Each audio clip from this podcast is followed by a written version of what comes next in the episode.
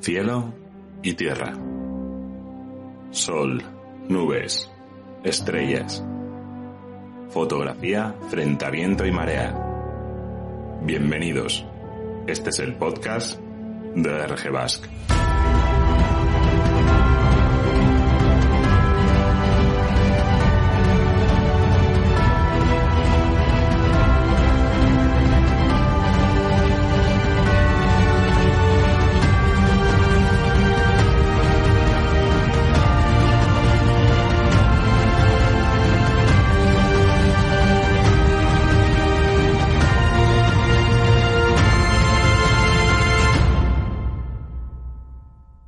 Buenas tardes, eh, soy David de la Iglesia, arroba Tip Creativo. Bienvenidos al octavo capítulo del podcast de RG Basque.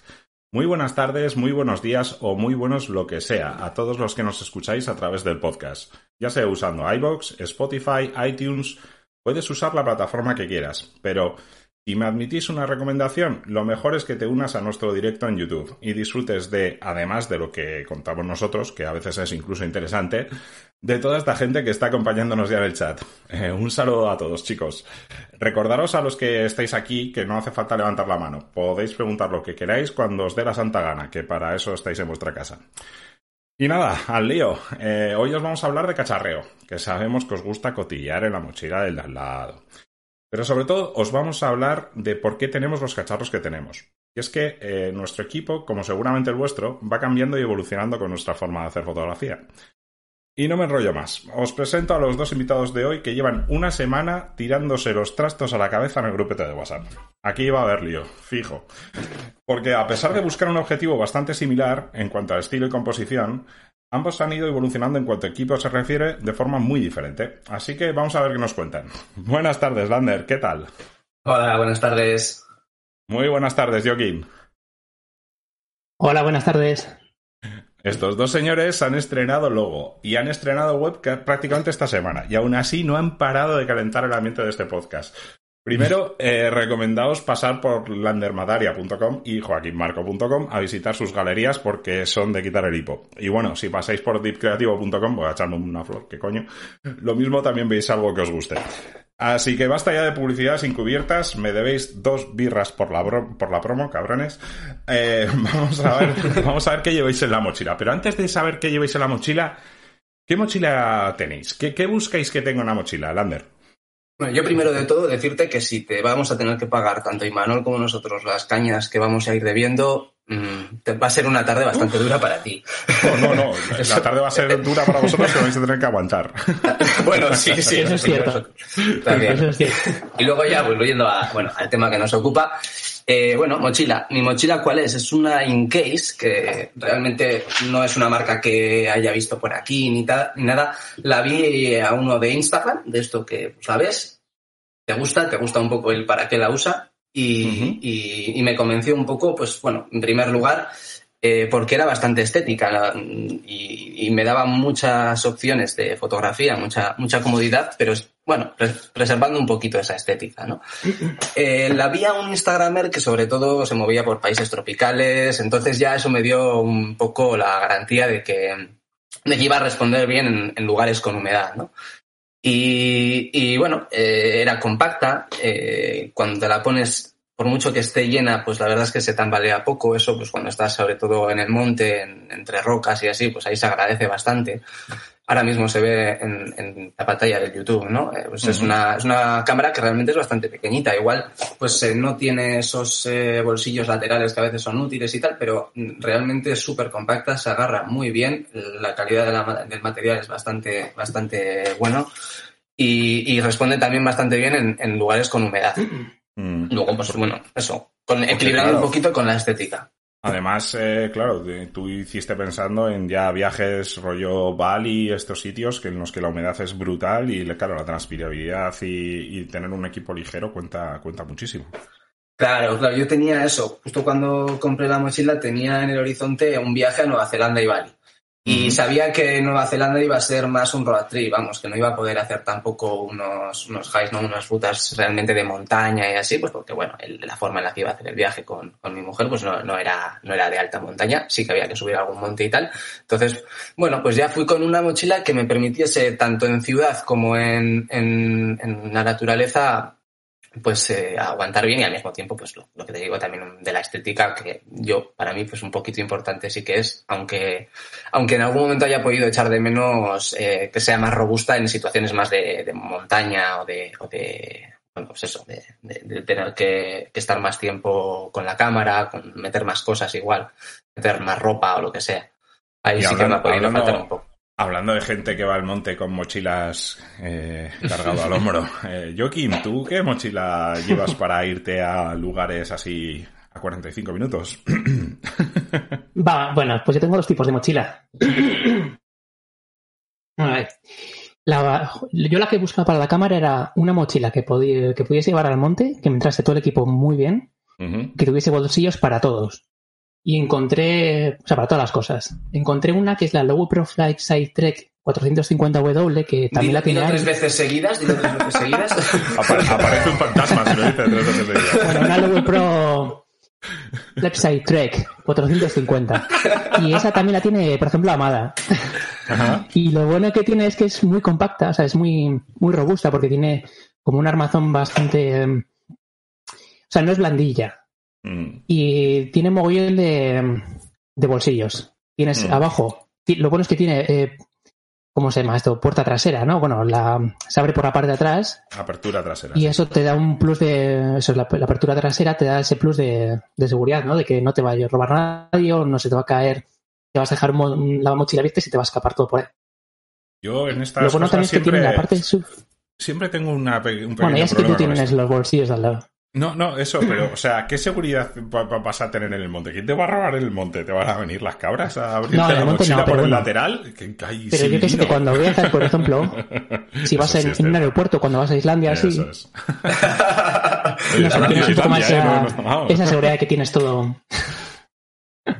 Sí, no, No, pero bueno, realmente, tú buscabas esa realmente el, que- problema, el problema que tienen eh, las, eh, las mochilas de apertura eh, solamente eh, trasera es para mí que es bastante incómodo en cuanto que tú tengas una fotografía rápida de hacer y entonces tienes que descargar toda la mochila, abrir y volver a cargar. Lo mismo, yo ese es el me la quito súper rápido de la espalda, la dejo en el suelo a todo correr y abres.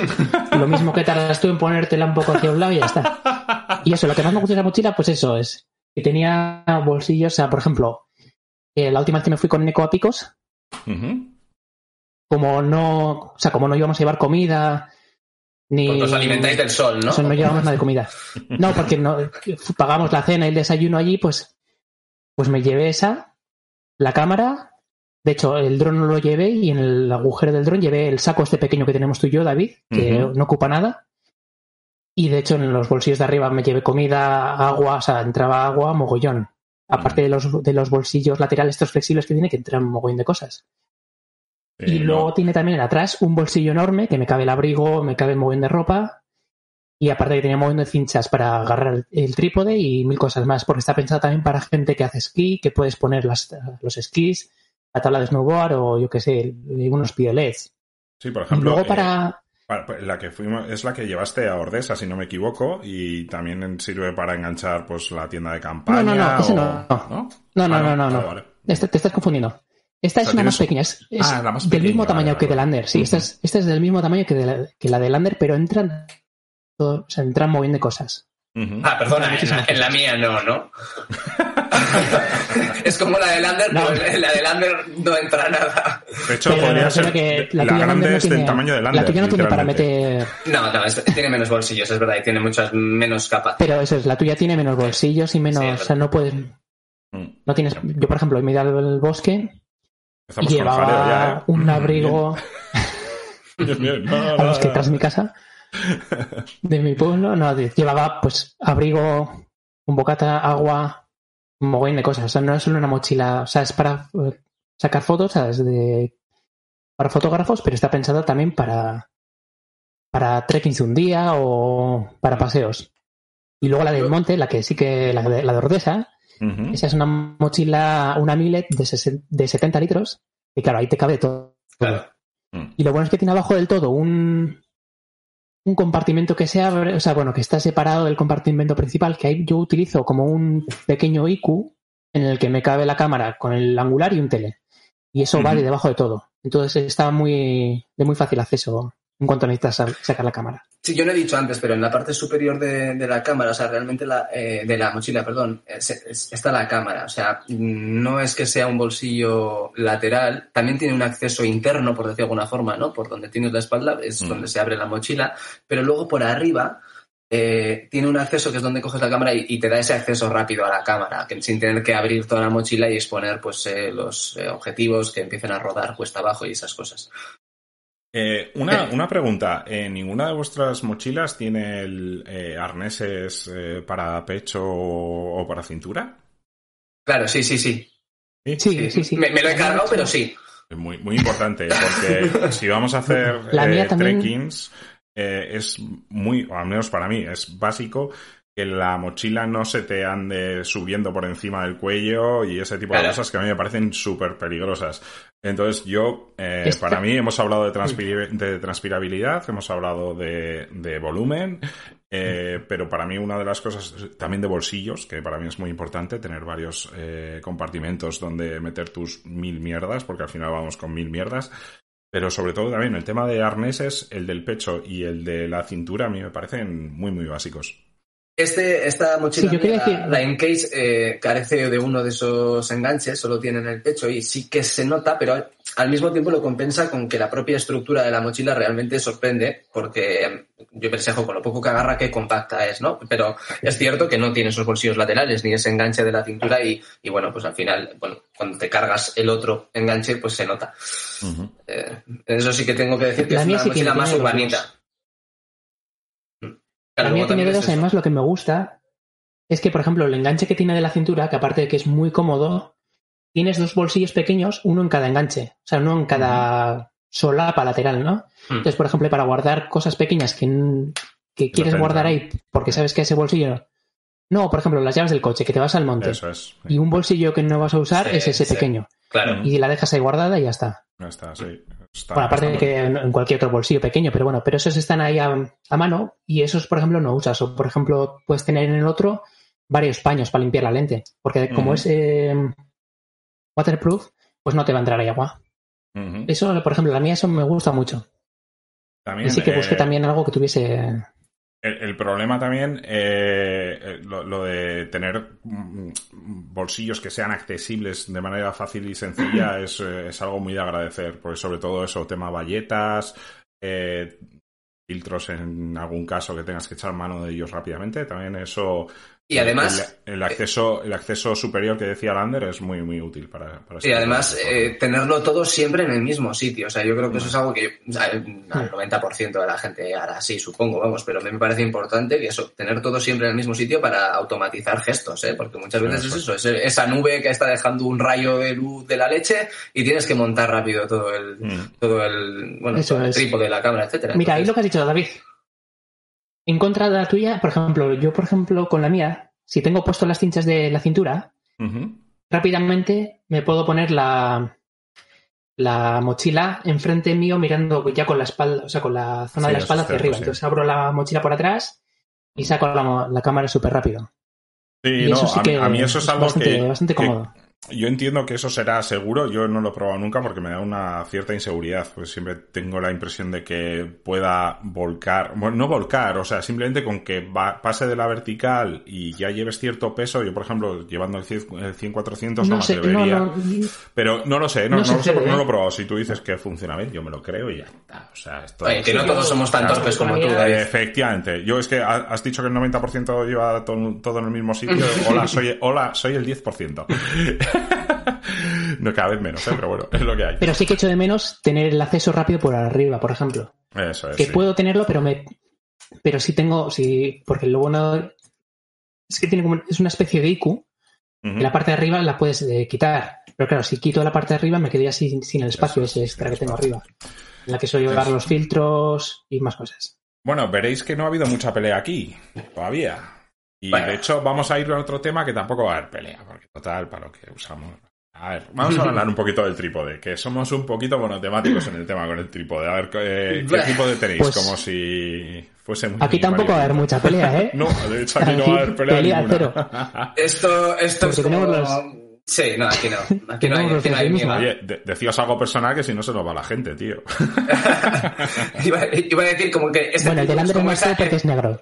Esa relación puente, ¿no? Es como ese- esa pareja que tienes cuando dejas a una y antes de empezar con otra que dices, bueno, pues mientras tanto estoy contigo que me, me sirves muy bien.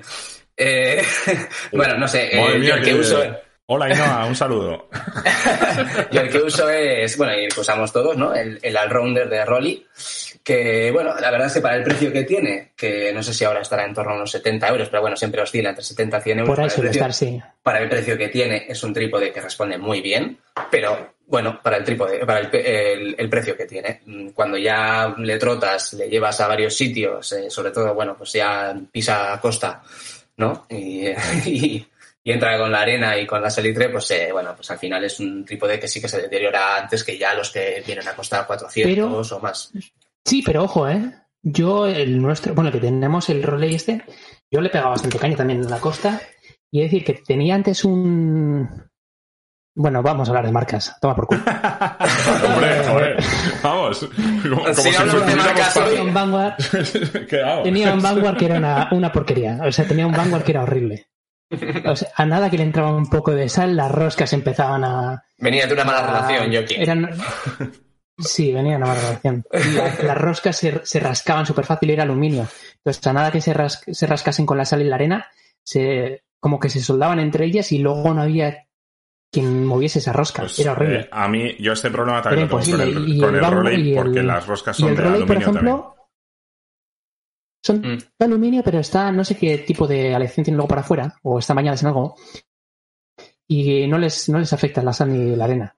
Pues A ver, será lo que- el tuyo, que- al mío sí. Yo ya te digo que, que mi- tiene- mis roscas están bastante desgastadas y yo para mí el trípode no es ninguna maravilla. Lo he dicho, es un trípode de carbono que es muy ligero, eh, que podéis optar por una columna larga y ¿Es una barato? columna corta. Sí, sí, pero esto es, o sea, pero es un trípode barato. No sirve, Pero pero, ya te digo, ¿eh? la calidad que tiene. Que yo, justa, ¿eh? Yo en sea, no- comparación, no- yo en comparación con el otro que tenía, y el otro que tenía era mucho más caro, ¿eh? Era no, muchísimo más caro. Supongo que luego también depende Y, del modelo, vamos. vamos, que saldrá mejor o peor. Yo Eh, ya una- es mi segundo y no creo que repita.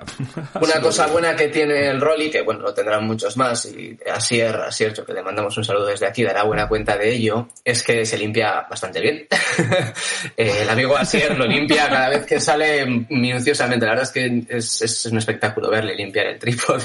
Pero bueno, lo cierto es que cuando lo limpias y lo cuidas, eh, aun siendo un trípode, pues bueno, que no es de los caros, que es eh, más asequible, eh, eh, te dura, te dura y, y, bueno, y además ya te digo que yo lo he trotado mucho en varios países, en varias condiciones diferentes y, y sigue aquí, vaya, conmigo y, y le tengo cariño. Ay, señor. Sí, yo le he dado también mucho trote y, y va muy bien, ¿eh? Vamos a empezar con las leches. ya, Así que es que- que esto ya que no puede Sí, ser. de- demasiada ya- cera hay aquí. Vamos a ver, ya hemos calentado ya un poquito ya aquí el tema. Vamos a ver, eh, el tema de elegir a Lander y a Joaquín, eh, muchos diréis, joder, ¿será por las fotos? No, obviamente no es por sus fotos, es porque eh, ¿Porque han evolucionado... No, eh, también podría ser, igual el trípode os parece muy grande porque... la comparación con la altura, mm, a mí me queda un poco bajito porque soy una persona de estatura normal. Eh, la elección de Lander y de Joaquín para, para este podcast es porque los dos hacen fotografía de paisaje. Eh, los dos tienen un rollo muy majo. Pero eh, utilizan herramientas completamente diferentes. Eh, vamos a empezar a hablar del megatema. Eh, Reflex contra Mirrorless, señores. Porque eh, Lander, si no me equivoco, tiene una Nikon de 800 o 850. ¿Cómo- cómo se llama? 850. 850. Pobres que no sabemos. y eh, Joaquín ha optado por una, por una Sony. Eh, vamos a ver qué Sony diferencias. ¿Cómo, cómo nos eh, argumentáis cada uno? ¿Qué, ¿Por qué has optado por Nikon, Lander? Cuéntame. Bueno, a ver, evidentemente cuando hablamos de, por qué tengo esta cámara, yo no he empezado a fotografiar con esta cámara, vengo de, otras, ¿no? Y cuando empecé, empecé con Nikon. Como podía haber empezado con cualquier otra, eh, empecé con una Nikon de 40, luego tuve una Nikon de 300S, que ya era una semiprofesional o una, un poco de, calidad mejor, y ya caí en la de 850 cuando se quedó la de 300S ya un poco más anticuada, ¿no? Y eso, mm, seguí con Nikon, porque la verdad tenía equipo de Nikon y estoy contento con Nikon. No me han dado nada, pero bueno, lo cierto es que mi experiencia siempre ha sido con ellos y, estoy muy a gusto.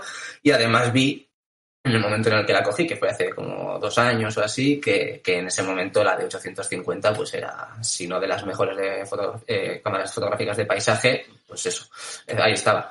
Eh, ¿Por qué? Porque también tiene un sensor. Perdona, ¿me vas a decir algo, David? Sí, eh, que definas que es de las mejores fotos de cámaras para el mensaje. ¿Por qué? Bueno, por, Argumenteme, señora, por favor. Te lo explico, te lo explico. A ver, eh, en primer lugar, y hablando un poquito en general, es una Porque el sensor lo hace Sony. eh, pero Sony, pero lo hace Sony para las cámaras buenas de Sony, no para la tuya. Eh, quiero decir, la de 850 al final era una cámara que, que era muy resistente en, condiciones adversas, es decir, que cara a humedad, a lluvia, a frío, a, a la torpeza a la torpeza de Lander, al polvo, a la torpeza de Lander otra vez, eh, resistía bastante bien, entonces, pues bueno, sabía que iba, que iba a necesitar algo así, porque, bueno, es fotografía de paisaje lo que, lo que yo he querido hacer siempre, entonces, eh, en ese sentido, sabía que, que, iba a ir en esa línea. Entonces vi la 850 y dije, venga, si puedo la cojo, y pude y la cogí. Y, entonces también, también por, por el sensor y por, por cómo se comporta en Astro, ¿no? Que igual en ese momento ya con la cámara que tenía no, no me había visto muy bien y no podía tener resultados muy a mi gusto. Y, y entonces me cogí la 850 también pensando en, en, astrofotografía, en ese sensor que a esos altos pues, pues te da muy poquito ruido y, y, bueno, pues las noches la verdad que son bastante más cómodas.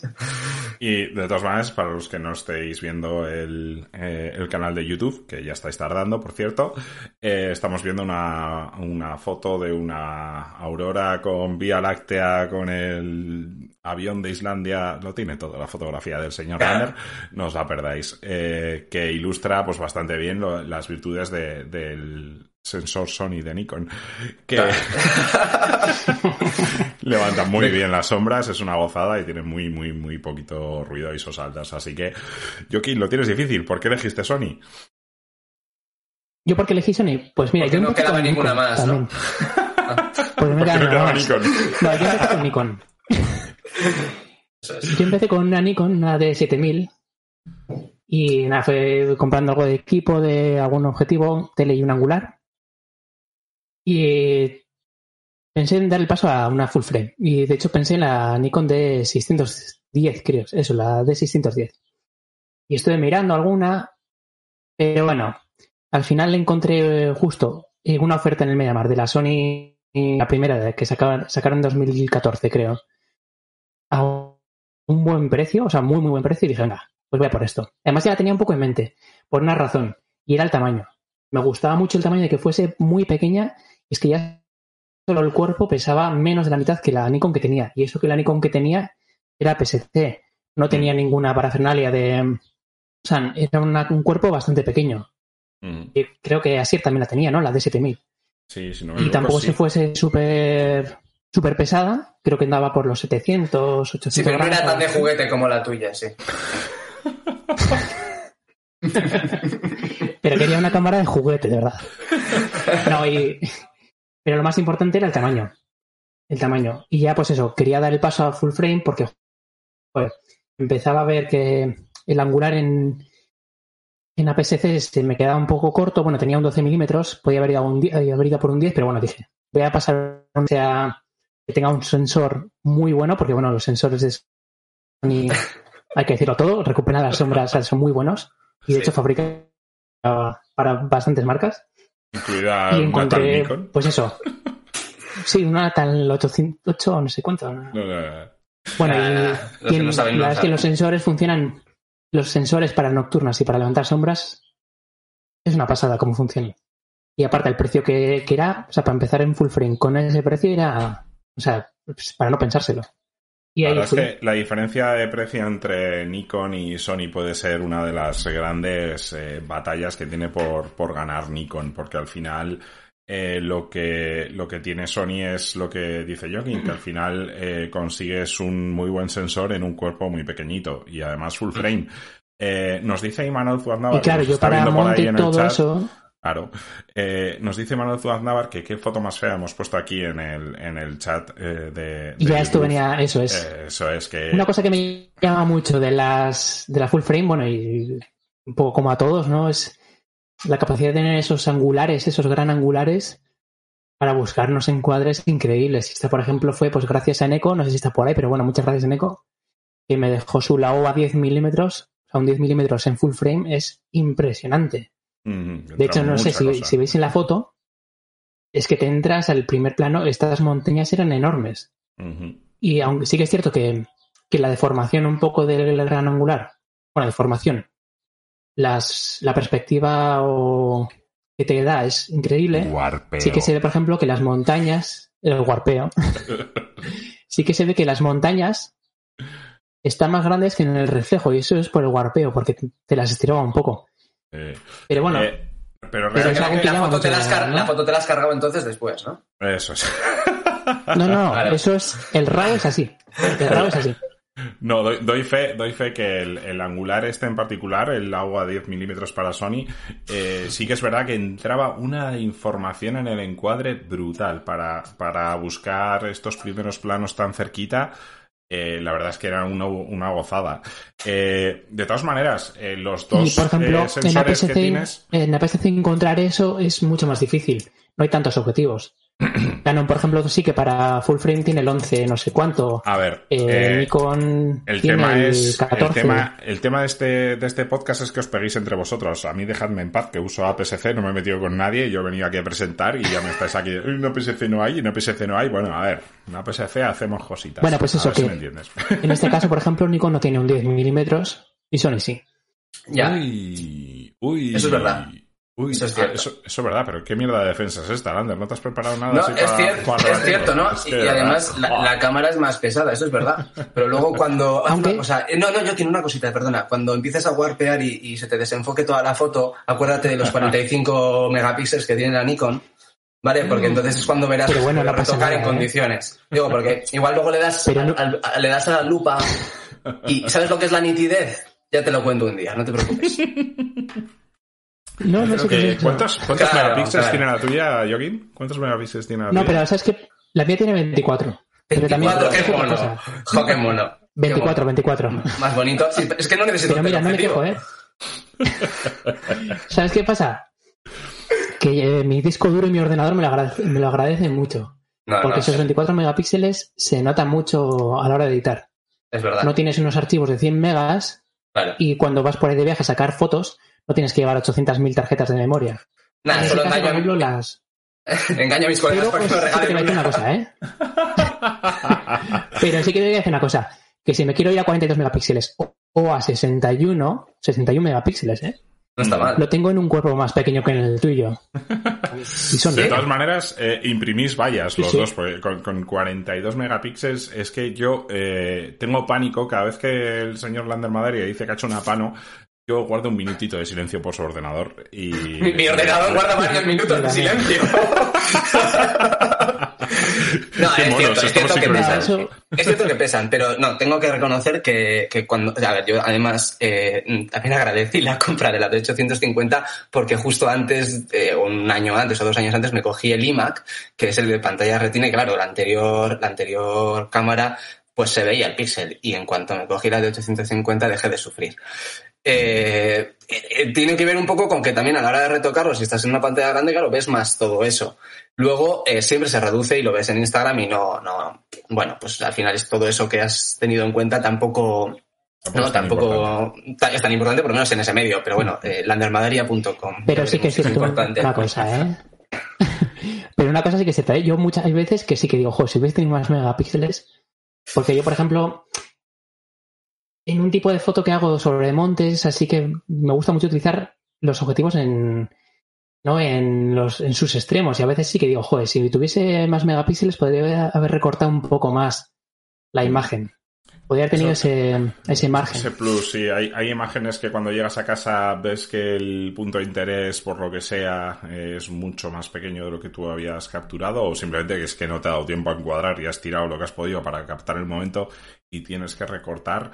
De hecho, me acuerdo de estar hablando de esto con Lander hace relativamente poco eh, con una foto de un rayo que, que capturé eh, aquí en Vizcaya y claro, el rayo cae donde cae. Estaba tirando con un angular y simplemente saqué la cámara y disparé. Pero una cosa, una cosa. ¿Qué está diciendo Asier? Que pano y solucionado. No, no, Asier, pano y solucionado no. Es para ir al detalle. O sea, si tengo 200 milímetros, igual quiero llegar hasta un 400 o más. Ah, pues y eso con una pano no solucionas. ¿Sabes cómo no te pasa con eso? Con una PSC. Qué facha, ¿eh? Amigo. no, pero es verdad, ¿eh? O sea, si tienes que recortar en una, en una imagen, eh, todos esos megapíxeles de sobra que tiene la, la Nikon eh, se agradecen y mucho, porque si tienes que recortar un. Eso es una ventaja muy grande. ¿eh? Y recuerdo, ¿eh?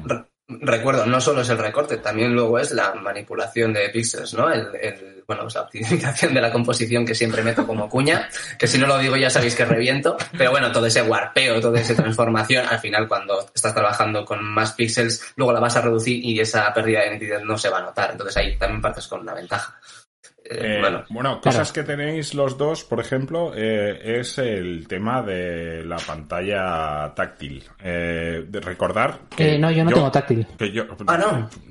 Ay. No.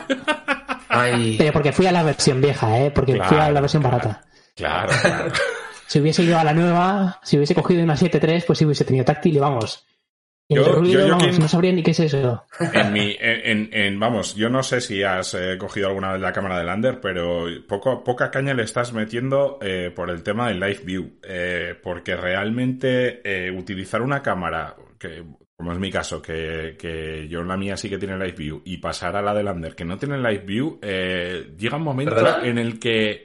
pero No, no, Live View... La de Joaquín, dirás.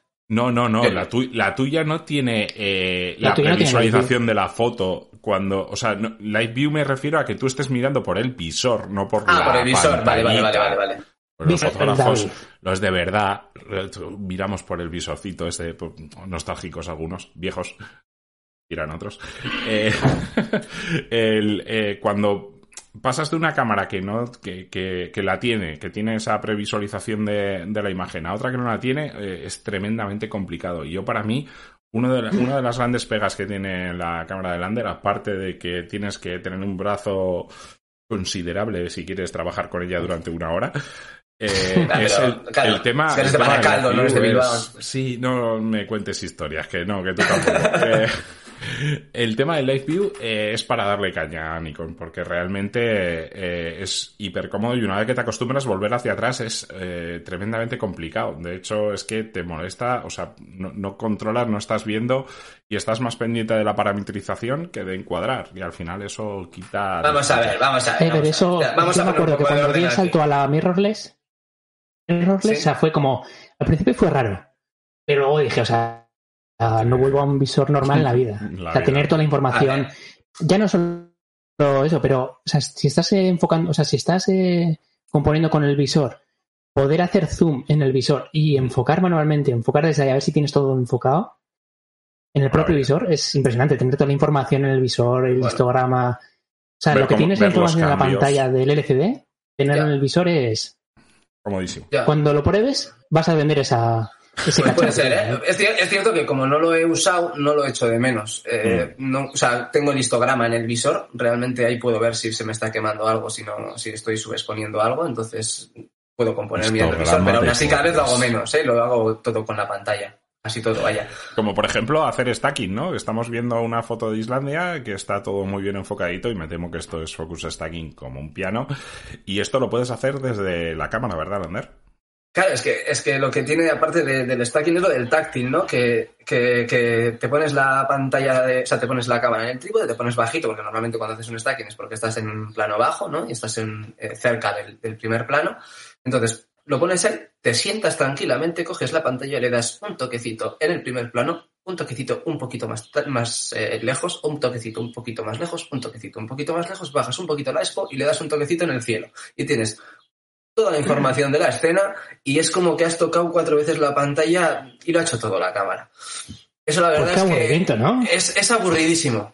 Es aburridísimo. Qué aburrido, ¿sabes? Es aburridísimo, pero es muy sano para la espalda. Sufro horrores, sufro horrores. yo. Qué aburrimiento, o sea, no sé. Mientras lo puedes ver tú manualmente. Eh, no- no- nos dice, Joaquín, nos dice Carno- Carlos Aranova que hay un Nikkor 1024, ¿eh? Yo ahí te lo dejo.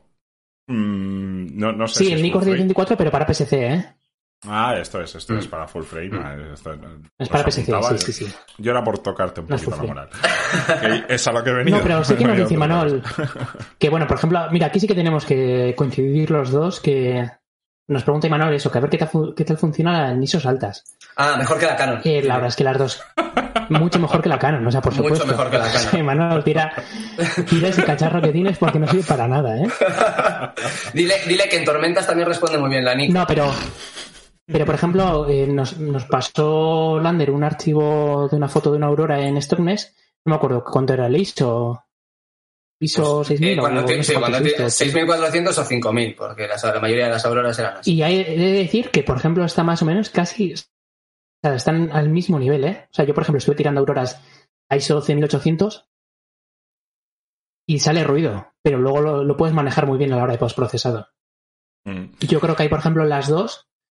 Eh, es un punto que, coinciden, es que tienen una respuesta de.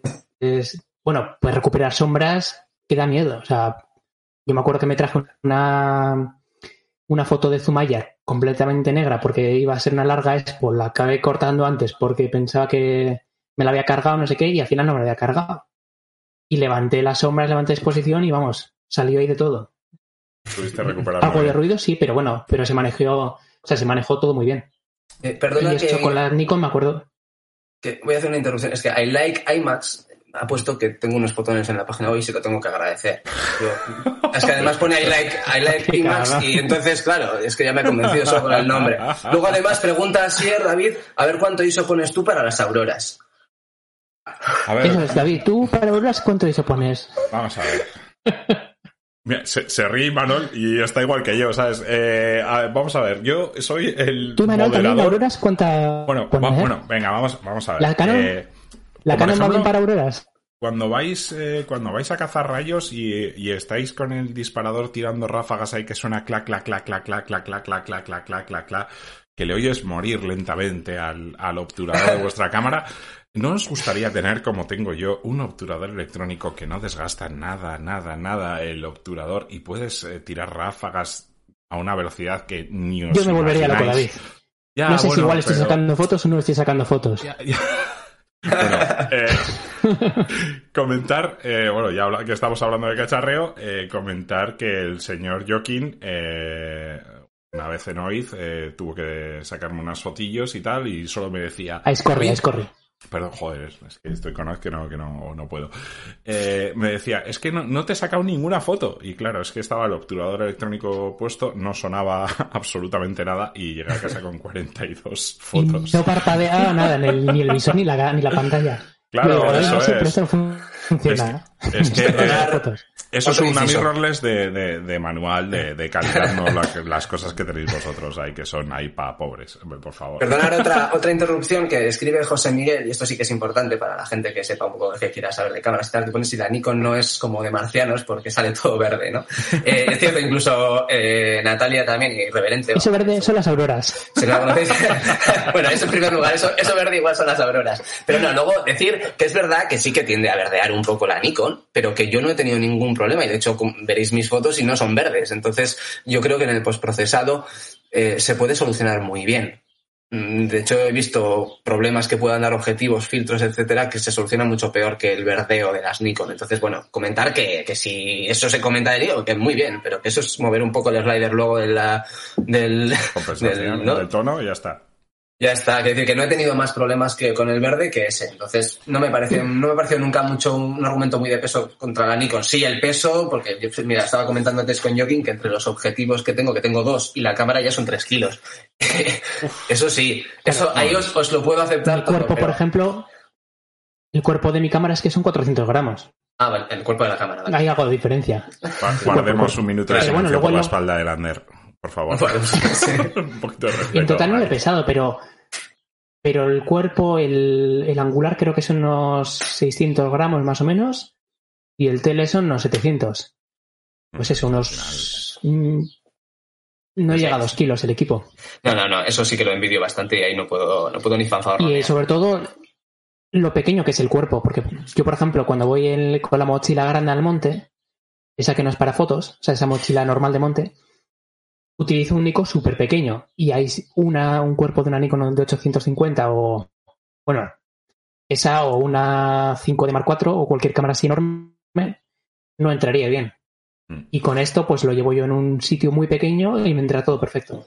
Hablando de, objetivos, venga, eh, contadnos un poquito, ¿qué, objetivos tenéis? ¿Qué, ¿Cómo los usáis? ¿Para qué los usáis? Contadme, un poco, Lander, a ver. ¿qué eh, aprovechando un poco la misma foto que estamos viendo, ¿no? En la que hay un primer plano, pues eh, empezar con el angular que es el de Nikon, el 1424 28, 28 para que sea luminoso, para las, eh, bueno, para estrellas, ¿no? Para las auroras también, evidentemente, me ha servido genial. La verdad es que es un objetivo que debe de haber alguno un poco más nuevo, pues no sé si el Iowa o alguno de estos que también están bastante, bastante al nivel, pero, pero la verdad es que es un cacharrazo.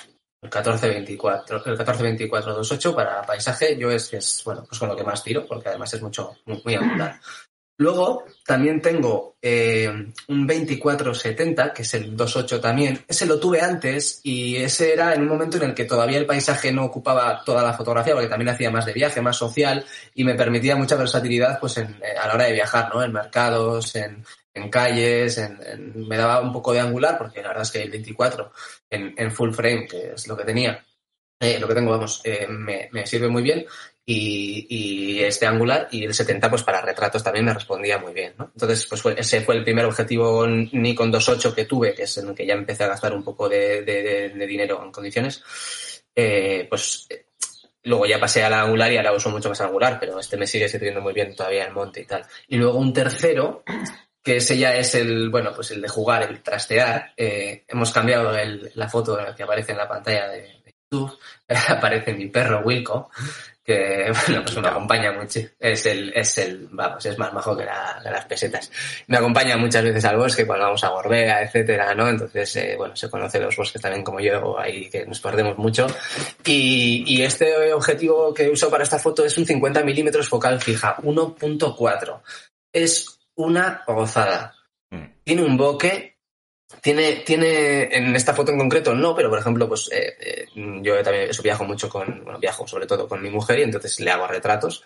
Eh, y el, los fondos como, como los aísla y tal, bueno, en la parte de la nitidez, cuando enfocas al ojo, bueno, no he visto objetivo con mejor nitidez, no lo he visto. Lo habrá, ¿eh? Pero, pero las focales fijas lo que tienen, ¿no? Que como al haber menos cristales, pues hay menos lugar por donde tenga que pasar la luz y entonces la nitidez es mucho mayor. Y ese es un juguete que para paisaje no me sirve mucho, pero para, para bueno, pues para social, para la gente de la familia, los retratitos que sacas, pues sí que te, te soluciona muy bien. Eh, Seguro que pues, Sony tiene una mejor, ¿eh?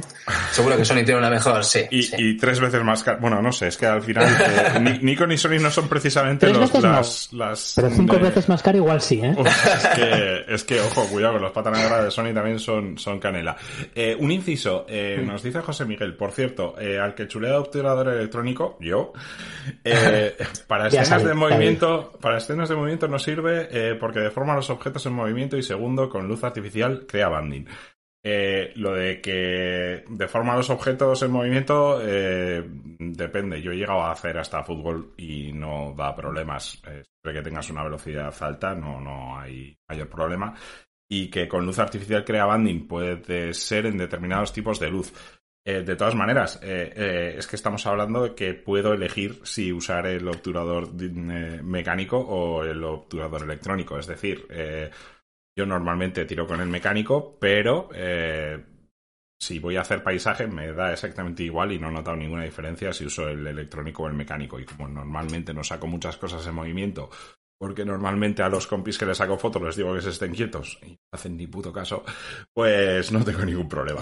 Así Te voy a dejar al perro un día, ya verás.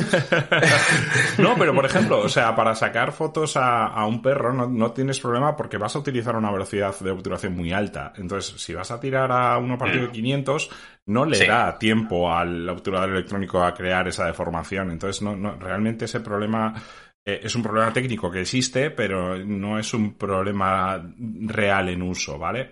Así que nada, para todos los que tengáis obturador electrónico, un saludo, sois los putos amos. Por cierto, eh, he de decir que la foto de Wilco eh, sacarás mil fotos de paisaje y seguirá siendo mi favorita. me encanta Wilco, me encanta la foto, me encanta la compo y me encanta la nitidez que tiene ese ojo derecho de Wilco que si no lo estáis viendo os invito a que entréis al canal de YouTube y busquéis la foto porque es muy muy chula. Tengo que, decir que mi perro mira muy intenso también, ¿eh? eh Tiene una mirada muy intensa. No, vamos a dar detalles de tu perro que una, mirada muy ahora mismo. Sobre todo cuando pide comida. Efectivamente. Así que, eh, Joaquín, eh, ¿y tú qué tienes eh, en, tu mochila? ¿Qué, ¿Qué, objetivos tienes? Porque nos ha vendido una, una historia aquí Lander que si tiene un no retrato, no sé qué. Yo, le he echado de menos una cosa que se llama tele. Yo no me complico. Sí, un tele, ¿no? No sé, yo es que tengo dos. Yo fui, yo fui a lo importante, a un angular y a un tele. No sé para qué un 2470. Si eso no sirve para nada. Bueno, no, en el, monte. Es que cabrón. No, yo por ejemplo, al tipo de foto que hago solo tengo, tengo dos objetivos. Un 1635 y un 70-200.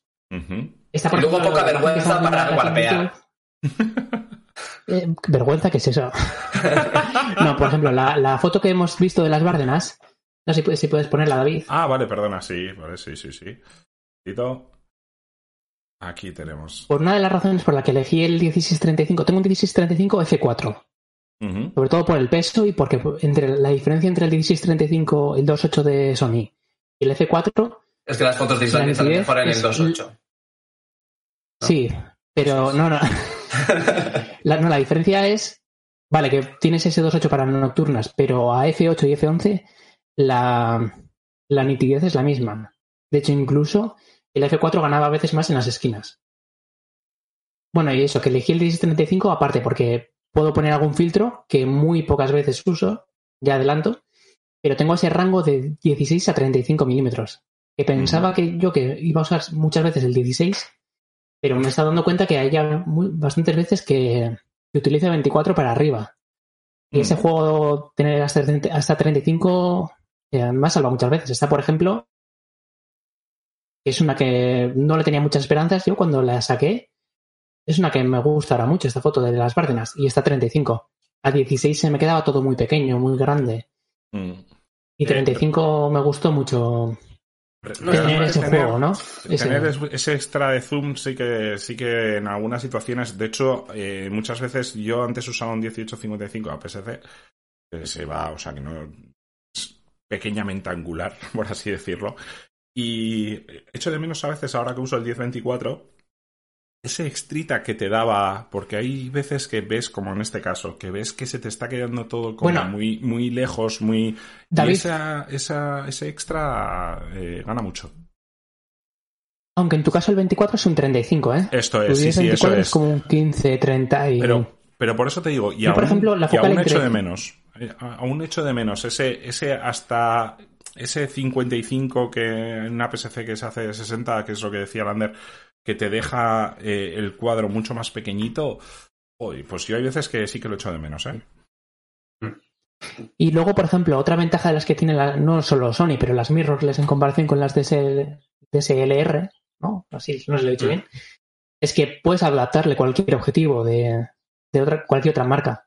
Yo, por ejemplo, el teleobjetivo que tengo es un Canon eh, de la serie L, un 70-200, el F4, eh, USM, pero sin estabilizar. ¿eh? Creo que es el primero que sacó, no sé si eh, antes del 2000 o algo así, no sé, el primer 70-200 que sacó Canon, de la mm. serie L, de los banquitos. Y es súper nítido. es muy nítido. Y comparado, comparado contra el Sony. ¿Eh?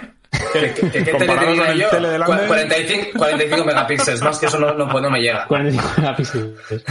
Pero, por ejemplo, es lo que dices, que a veces David, entre el 35 y el 70 este se queda a veces ese hueco, ¿no? Ese huequillo, sí. Y yo sé, eso es. Y yo sí que lo relleno con un, tengo un 50, por eso la ventaja de las mirrorless es que tengo el Canon S, que tiene la misma calidad que un Sony 70-200 F4, pero te vale tres veces menos. Y luego tengo un 50 milímetros súper pequeño, súper antiguo, es ruso, creo, no sé, es de, eh, la marca es Júpiter. Es de estas, estas es una, es una versión que Sí, sí. Tiene que no hay obsolescencia programada ahí, ¿no? se lo tiro a la cámara de Lander y la cámara de Lander revienta. Oye, una cosita, perdona, ¿eh? ¿eh? Perdona una cosita. Comentar que sí, es, cierto que yo he hecho en falta un poco de tele. Sí que estoy pensando en coger un 70-200 F4 porque para tele ya no tengo interés en, una apertura 2.8 porque eso estaría pensado más para, para vida salvaje, para deporte, para otro tipo de fotografía. Y al final cuando haces paisaje... Para retratos, para paisaje eso, con un F4 yo creo que será suficiente. Y otra cosita que sí que quería mencionar, que se nos ha pasado un poco, es eh, la gota esa de sudor que te cae cuando cambias un objetivo en una mirrorless. Porque no es por nada, pero yo lo de tener el sensor al aire mm, me da cosita. Sí, eso da, eso sí que da miedo a veces, muchas veces. ¿Y cuántas? De hecho, suelo tener siempre un pincelito para... Siempre que cambie el sensor, si veo que hay... ¿Sabes? Si estoy en el bosque así, no suelo, no suelo limpiar mucho, pero en el monte cada vez que cambio el sensor si le paso una, una pasadita al, con el pincel es el sensor y le quito las pocas motas. Mira, de, esto comentaba Pero sí en Eco, ¿eh? de, esto comentaba en Eco, que en Eco ha pasado de Sony a Fuji, ha hecho un gran cambio, y comenta en Eco que la Fuji es mucho más limpita en ese, en ese aspecto, eh, que aunque también es mirrorless y tiene el sensor al aire, se ensucia bastante menos. Yo la verdad, con la que tengo, creo que llevo un año y creo que he limpiado el sensor dos veces. De hecho, una ayer. Qué guarro. Ojo, eh. No, no, pero, quiero decir, o sea, no lo limpio y, que encima, y que encima no tengo motas. Que si no lo que me hago es. que si no, yo lo que hago es clonar en Photoshop y punto. O sea. Sí, no, pero. Muchas veces tengo motitas de esas y. Yo no sé. Sí, de hecho, yo no sé cómo, dónde van a estar. Yo no sé cómo. Yo no sé cómo lo haces tú, pero a mí me pone de los santos nervios tener el live view y tener una motita constantemente ahí. Yo no puedo con ello. Yo tengo que limpiar. ah, pues yo en el live view no lo veo. Mira, yo en el live no lo veo. Eh, yo lo veo eh, sobre todo si voy subiendo en F. Si paso, o sea, hasta F7 con una, una cosa así, no suelo ver, pero si tengo el sensor sucio a partir de F11 sí que, sí, que veo. Sobre todo si, si vas a hacer Sunstar o algo así, que subes hasta F16 o una cosa así, eh, ahí sí que dices, uy, va. ¿Y todo esto? ¿Dónde, dónde estaba todo esto? Yo sí que te tengo que decir una cosa. Que yo una mañana en Islandia en Stockness, en el amanecer este que tuvimos, que tuvimos una luz increíble, andé cambiando el objetivo del 14 milímetros, porque es otro que tengo, ¿no? tengo un 14-28 de Samyang, de estos normalitos que tienen, y estuve con ese, luego ponía el 16-35, luego volví a poner el otro, pues no sé, se metió un cacho de algo, pero un cacho de algo, que yo estaba sacando las fotos y veía en mi pantalla un cacho de algo. Pero dije, no voy a ponerme a limpiar porque quiero de poner un poco de ti en, las fotos literal. No voy a perder la luz. Voy a, luego, luego lo clono y ya está, que no pasa nada. Pero si era rojo era un pelo tuyo. Es que no era. Trozo patata. Creo que era un cacho de, de una Nikon o algo así, no sé. Que y se rompió. Mira, eh, nos dice no, el sensor sí que da bastante miedo. Eh, nos dice I Max que según Lander tenía criterio porque le ha dicho que su web mola. Eh, nos dice que la Nikon se la ha llenado de polvo de tanto cambiar objetivos y luego las pasó negras al volver de un viaje con las fotos llenas de motas.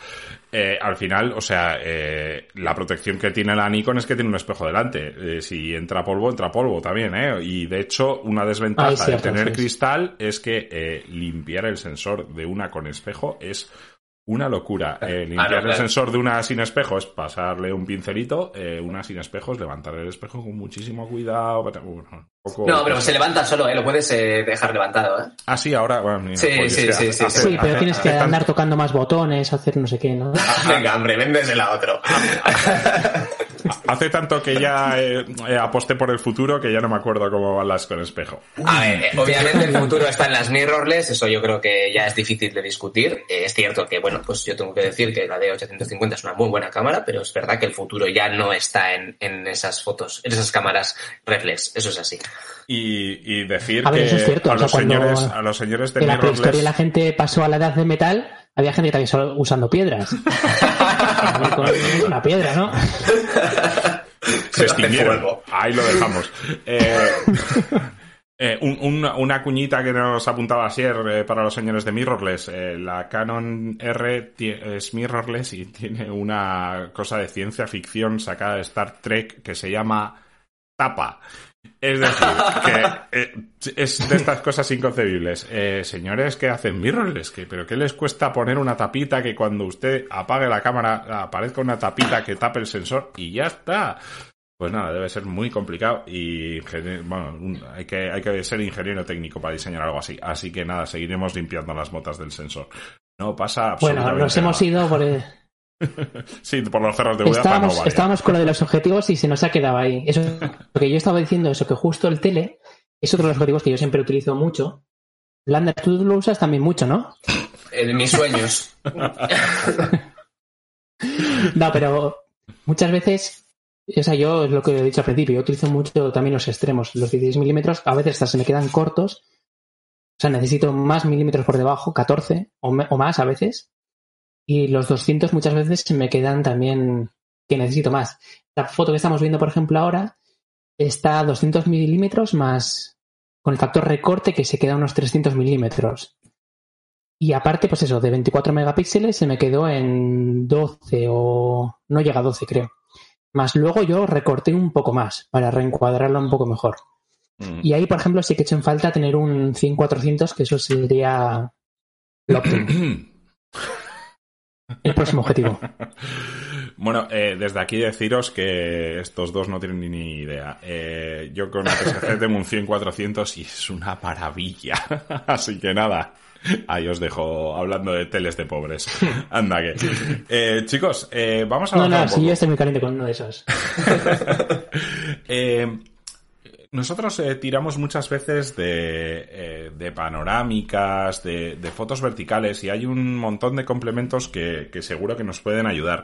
Eh, Joaquín, ¿tú qué, utilizas para, tirar panos, por ejemplo? Bueno, yo lo primero que tengo puesto en la cámara, en esta y en la Nikon, la lo primero que me compré, y creo que fue porque se lo vi a Thomas Hitton, y la verdad es que es la compra indispensable que tiene que tener que tiene que hacer todo el mundo que saca fotos de paisaje es una L. O sea, la bracket L, porque es la mayor comodidad del mundo. O sea, tú se la pones y puedes poner la cámara en horizontal y en vertical. Súper.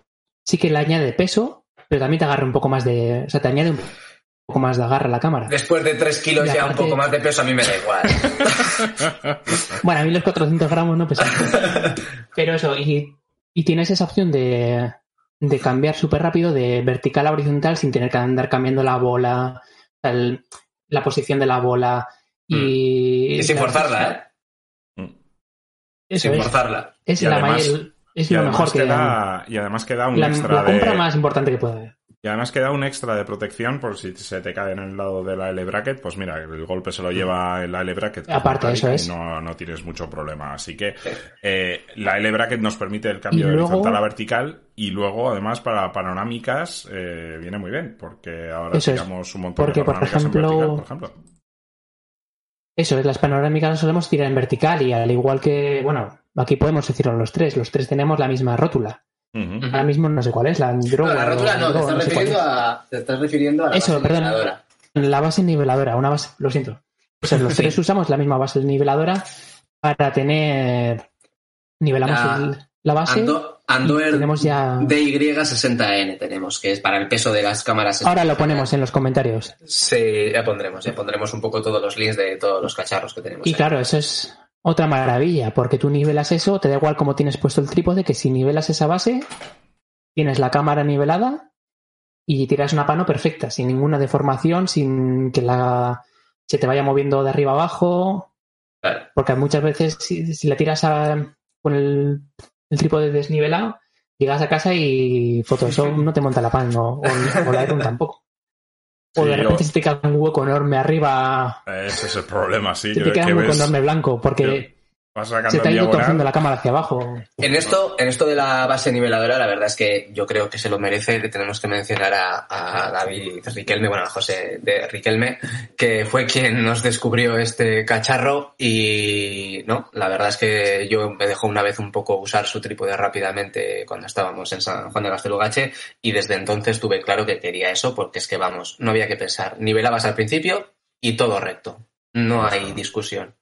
No hay discusión. De hecho, a, eh, le podía dar un poquito de, comisión a, José David porque al final eh, estuvo aquí y vendimos, vendió él solo, eh, vendió cinco o seis bases niveladoras. Al día siguiente teníamos todos porque, joder, te das cuenta de que esos problemas que tienes, que cuando llegas a, un encuadre para tirar una panorámica, sobre todo de noche, que no sabes muy bien dónde estás poniendo las patas, que tal, pues oye, mira, tú te ocupas únicamente de colocar las, las patas en un lugar donde la cámara sea eh, estable y luego eh, nivelas la base niveladora y ya está, y te olvidas. De noche y en los bosques, ¿eh? En los, bosques, que es súper irregular el suelo, incluso en costa también. Eh, ahí estamos. Puedes intentar nivelar el trípode, pero muchas veces igual te quedas sin pata ya para nivelar. Sí, Eso solo puede hacerlo Eneco, que es arquitecto, el resto el resto, como no somos arquitectos, tenemos que comprar base. Una cosa, espera. Están diciendo aquí tenemos varias preguntas. Que, bueno, ¿qué Bordes eh, pregunta que la ergonomía, a ver qué tal de las mirrorless. Yo he de decir que yo tengo una mano pequeña y la Sony A7, la primera, mucha gente se quejaba porque tenía un un, una empuñadura muy pequeña. A mí me va genial. Y luego lo del tele, que si le pones un tele gordo, pues yo la verdad es que el tele siempre lo utilizo en el, en el trípode y si lo utilizo, lo utilizo con las dos manos. O sea, con la mano izquierda sujeto el tele y la derecha el cuerpo. Entonces no noto esa descompensación. Eh, yo, decía, el tema de ergonomía tampoco tengo problemas, ¿eh? En general. Eh, estaba hablando de la gente con mirrorless, señora. No olvídese que usted es del pasado. Eh, yo tengo una Fuji XH1 y tiene una ergonomía genial para este tipo de cosas, porque además tiene una empuñadura ya la propia, el propio cuerpo que se hace, se hace muy muy cómodo para, para tirar con, bueno, con el C400 que es un bicho y no tengo ningún problema. Eh, decir que yo antes tenía un XT2 que no tenía esa empuñadura y tampoco tengo mucho problema. Yo creo que esto es más bien problema de, eh, del usuario, o sea, de cómo agarréis la cámara o de cómo sintáis cómodos agarrando la cámara que al final del grip que tenga. Porque, por ejemplo, yo sí que eh, vi muchos comentarios negativos para usar la XT2 con el 100-400 y, la verdad que yo no tenía problema. Y luego lo que dice Joking, que la mayoría de las veces vas a tirar con tipo de... Y que cuando agarras un tele lo agarras con la mano izquierda también. Eso es, sí, o sea, porque vas a estar jugando con enfoque o con una F, o sea que al final... Eh, yo cuando fui a comprar la Sony lo ponían, o sea, parir lo de lo de la empuñadura, decía, no, es que es horrible porque se agarran. Yo fui, la probé y dije, joder, pero si me encanta. esto es para ti, Joaquín, pero eh, dice José Miguel a ver si corregiste las deformaciones de los grandes angulares en el perfil del objetivo. responde tú, por favor. ¿Qué son deformaciones? ¿Y por qué queda tan pocas el objetivo? José Miguel, lo que quiere decir es que esto es un cachondeo que hacemos nosotros porque realmente la distorsión que hace el objetivo, sobre todo el angular, es verdad que además pues hace que las líneas converjan con mucha más Es muy guapa, ¿no? Eh, genera ese dinamismo y esa profundidad que sí, o sea, es verdad que corregirla, bueno, no sé hasta qué punto, ¿no? Nosotros incluso, es que luego lo vamos a, a warpear, que llamamos, que es, que es manipular la, la foto en Photoshop con el warping, con los pinceles de licuar, etcétera, y ya esa distorsión queda muy en el pasado. Entonces, eh, bueno, la exageramos más. Eso incluso la exageramos más y sí, quiero decir que, sí que yo sí que hago la, la, corrección de distorsión de verte en Lightroom o, Adobe Camera Raw, así que lo hago. Sobre todo por si hay alguna línea recta, alguna cosita así, que bueno, ante la duda lo hago porque también pues, ya corrige el viñeteo, ¿no? Y tal. Y luego ya eh, distorsionó muy, muy al gusto. Eh, Mira, yo, José Miguel, sí que suelo hacerlo a veces. Voy probando a ver si me gusta lo que hace. Pero cuando siempre, mirar que ha puesto David una foto de costa, siempre lo hago en las fotos de costa. Porque si no el horizonte sale bombado. Ah, y en las, en las fotos de costa siempre utilizo eh, la corrección de perfil. Porque si no el horizonte se queda muy a bomba por todos los lados. Eh, pues he puesto esta foto de barrica del señor Madaria eh, para ilustrar pues otro cachivache que seguro que lleva en su mochila, que seguro que, que él lo usa porque no lo tiene incorporada a su cámara como otros si tenemos. Podría, ¿eh? Con el móvil. Realmente sí puedo. No, no, pero me gusta más.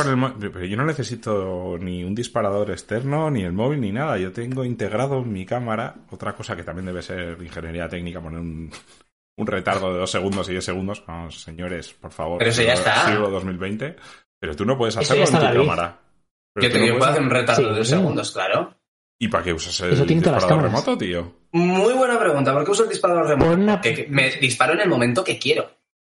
Y cuando estoy sacando fotografía de costa, claro, al final cuando estás sacando fotografía de costa, y esto ya lo explicamos también un poco en el, en el podcast de, costa, igual tú no estabas atento, David. Total, solo eh, presentar, a ver si entiende, yo me ausento de aquí, no, no se escucho.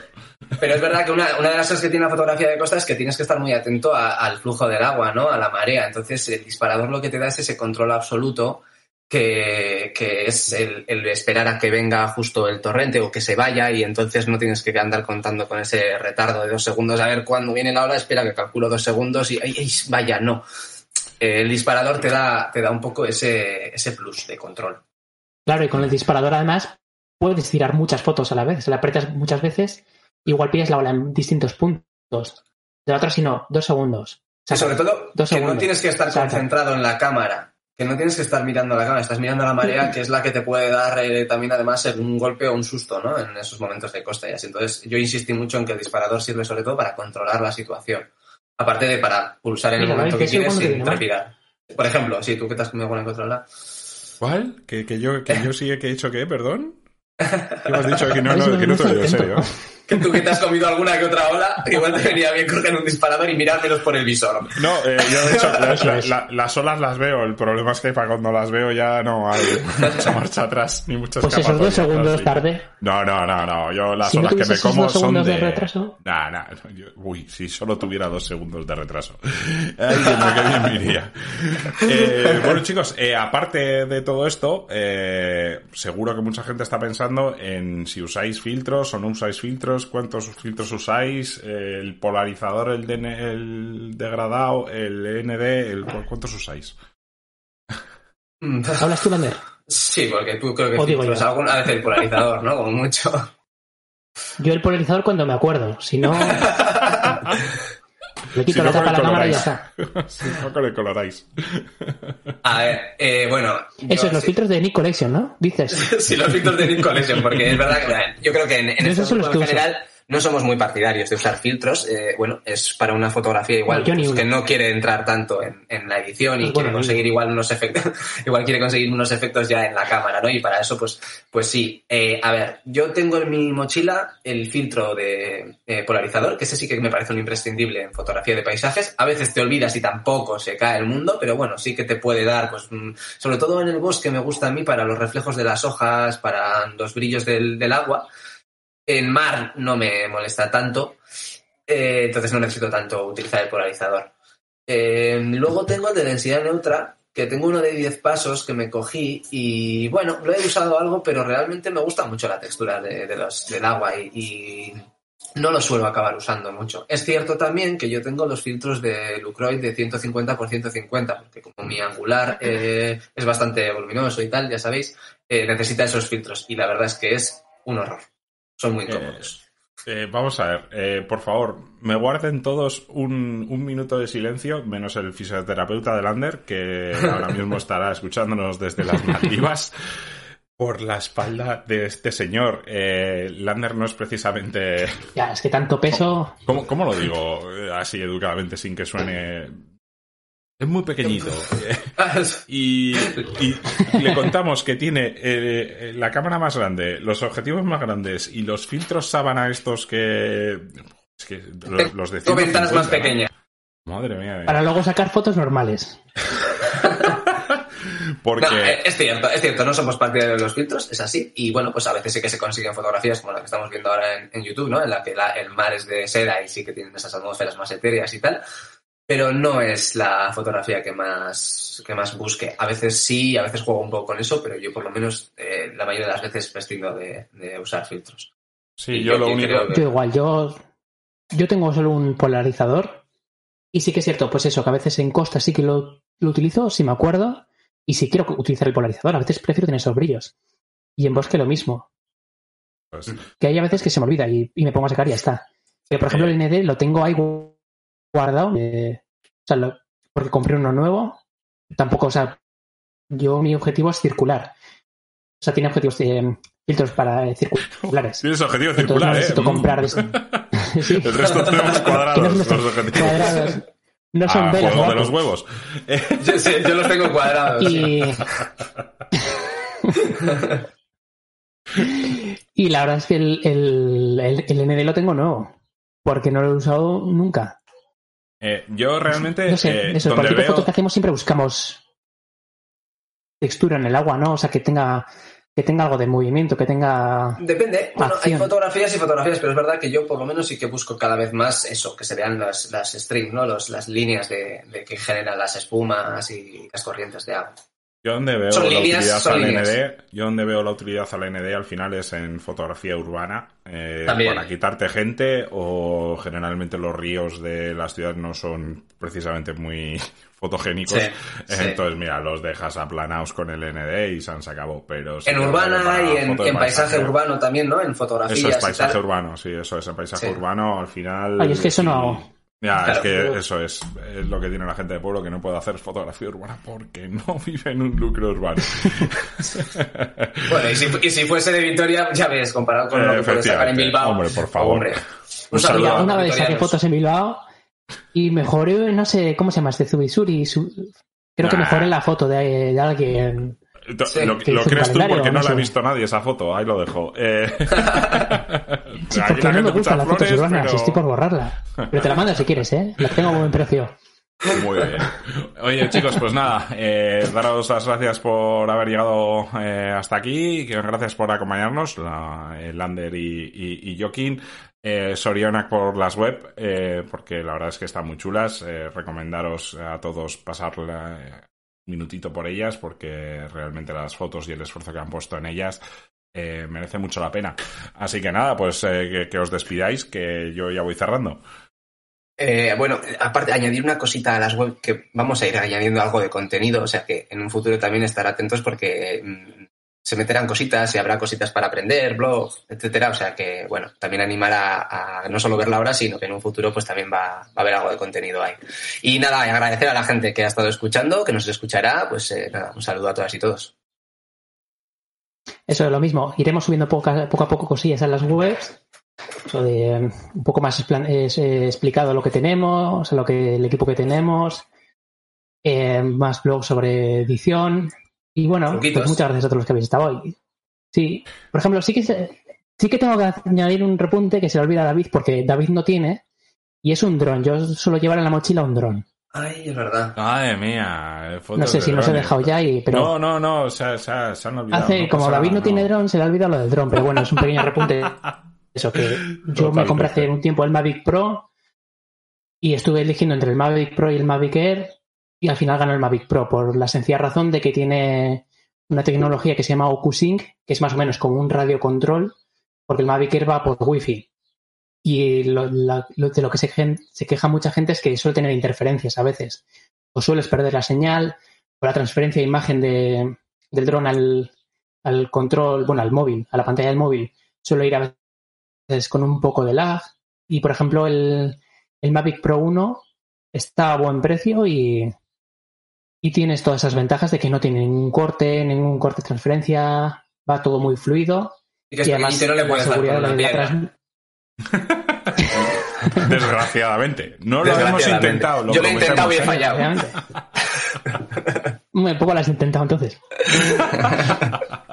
no me No, pues eso, decir que también va, que yo mi mochila también tengo un dron y la verdad es que te abre mucho para, te abre otro mundo para sacar fotos, aunque sí que es cierto que es muy difícil estar a las dos es muy difícil estar a las dos cosas, al dron y a sacar fotos, porque al final siempre queremos sacar la foto con la cámara, que es lo que mejor calidad tiene. Pero si utilizamos el dron, o sea, yo estoy empezando a utilizar más el dron en horas puntuales, o sea, en horas medias del día, en que la luz es un poco más no tan eh, interesante para sacar igual fotos, pero para vídeo, para fotos aéreas, está muy guay. Y yo creo que con eso ya, por fin, ya tengo todo en mi equipo. Perdón, perdón, Joaquín, por olvidarme de tu dron, tío. Se me, se me ha olvidado. Con la mierda que hace con ello. Con, todo el, yo pensé que me iba a librar de poner el fotón este que tiene de Islandia con el volcán y tal, que me vuelve un poco loco. Digo, mira, que ya farda bastante. Digo, mira, corto el podcast y toma por saco, pero no. El tío, ha venido a hablar de su libro y ha tenido que hablar de su libro. Pues nada, ¿te quieres despedir ya o tienes algo más en la mochila que quieras comentarnos, guapo? Eh, no, una botella de agua. Importante. no, eso, muchas gracias a pues todos los que habéis estado ahí escuchando. Y eso, que iremos subiendo cosas en las webs. Pues nada, chicos, eh, muchísimas gracias a todos. Eh, pues hemos llegado hasta aquí. Daros las gracias a todos por haber llegado hasta el final con nosotros y desearos una buena semana y que eh, os aguantéis las ganas de ir a compraros todo lo, todo lo que hemos dicho en este podcast. Ya sabemos que el gas es muy, muy malo. Así que recordad, las fotos buenas no las hacen los cacharros, las hacéis vosotros. Nos vemos la semana que viene.